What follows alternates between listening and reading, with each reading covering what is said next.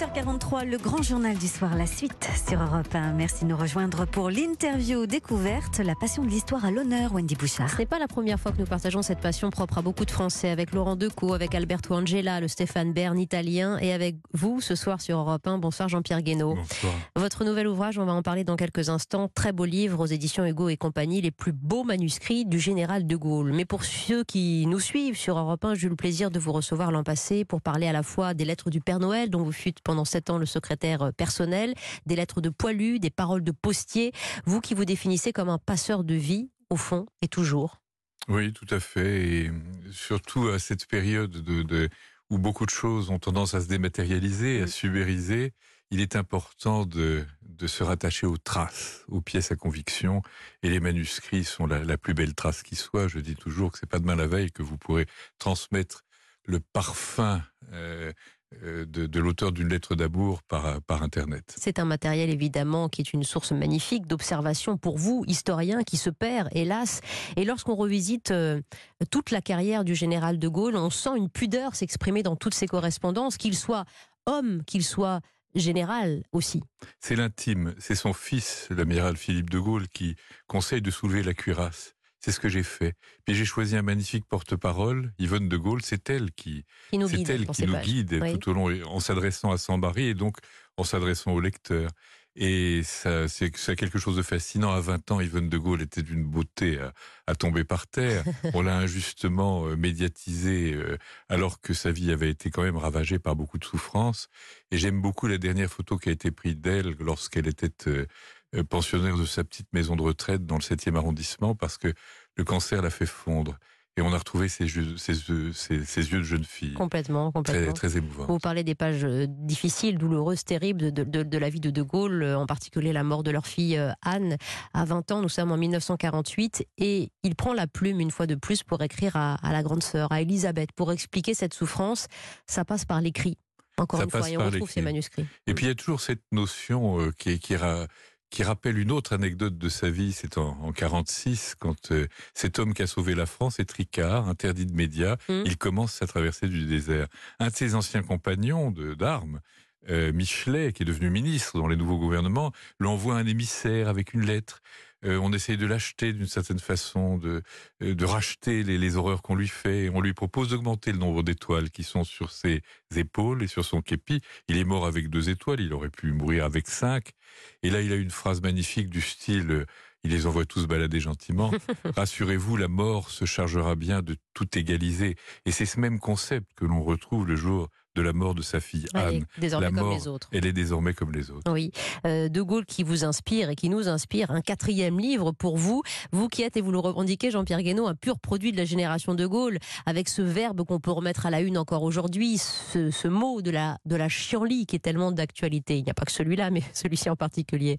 Oui, puis deux choses très appréciables chez De Gaulle. La première chose, c'est que on a affaire à quelqu'un qui rassemblait. Le rôle d'un d'un président, quand il a gagné la campagne électorale, c'est de rassembler. On a trop de présidents depuis deux ou trois générations de présidents qui clivent, qui opposent les retraités aux actifs, euh, les jeunes aux vieux, euh, les chômeurs aux actifs. C'est c'est un petit peu dommage. Et puis la deuxième chose à propos de De Gaulle, c'est que il ne s'accrochait pas. À chaque fois qu'il s'est senti en porte-à-faux Mhm. avec euh, avec le peuple, eh bien il a décroché. Et ça, c'est ça mérite d'être rappelé. Sur l'éthique du pouvoir, il donne toujours et encore beaucoup, beaucoup de leçons. Le général de Gaulle, euh, je renvoie les auditeurs à, à la lecture notamment du dernier feuillet. Nous sommes en 1970, à l'aube de sa mort.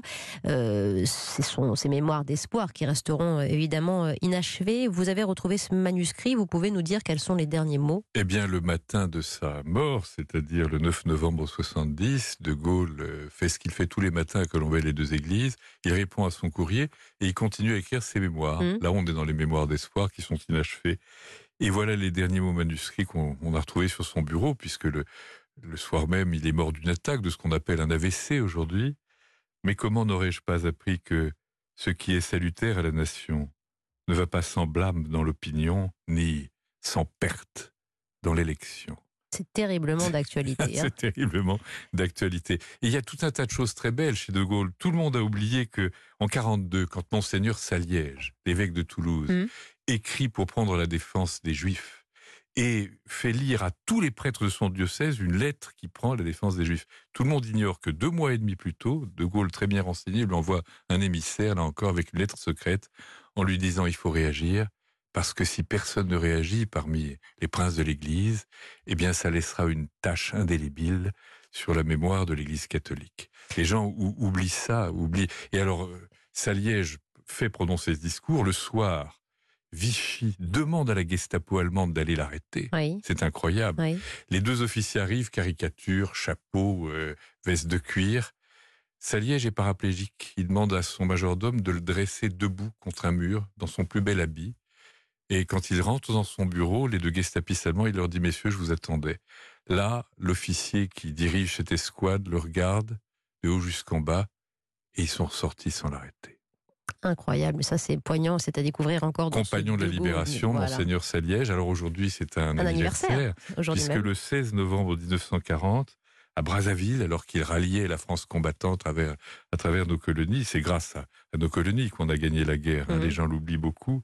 Et grâce à tous ces gens qu'on rejette parfois trop souvent aujourd'hui, eh bien, euh, il crée l'Ordre national de la libération, qui est un ordre fermé, ouvert donc le 16 novembre 1940, il y a 79 ans, fermé euh, en 46. Il y a eu un peu plus de, de, 1000 médaillés, parmi lesquels des étrangers très, très célèbres, comme euh, Romain Gary, mmh. Churchill, quelques autres.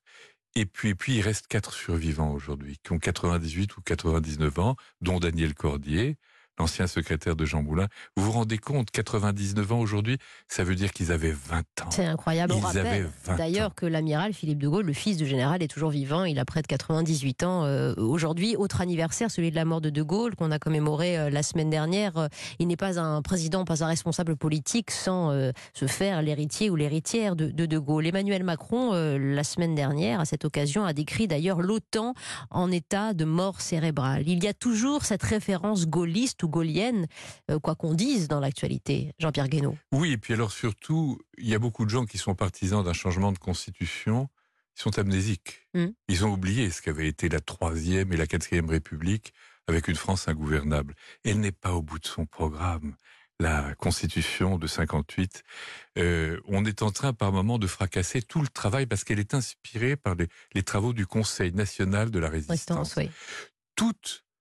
Tout le dévouement à la collectivité qu'on connaît aujourd'hui à travers nos services publics, c'est le fruit de quatre ans de travail euh, pendant quatre ans de barbarie.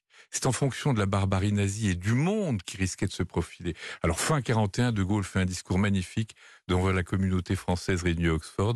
Il nous décrit les poisons d'aujourd'hui et il dit que tout le problème, ce sera de gagner la guerre, ce sera la troisième mi-temps. Ça situe ça aujourd'hui. Et il dit que le vrai problème, ce sera d'arriver à faire que la, matière ne triomphe pas sur l'esprit, que ce soit bel et bien l'esprit qui triomphe sur la matière. Vous vous rendez compte de l'actualité de ce propos-là Laissez-vous guider par les mots euh, et par euh, la narration qu'a imaginé Jean-Pierre Guénaud, notre invité, par Yvonne de Gaulle, de ses manuscrits les plus beaux du général de Gaulle aux éditions Hugo et Images. Merci beaucoup Jean-Pierre Guénaud. On a toujours plaisir à, vous entendre euh, et à regarder aussi vos différentes publications. C'est un éditeur que Fabien Lecoeuvre, qui vous suit, connaît bien. Vous avez publié votre Renault chez Hugo et Images. Absolument, une très bonne maison d'édition. Merci cher Jean-Pierre Guénaud.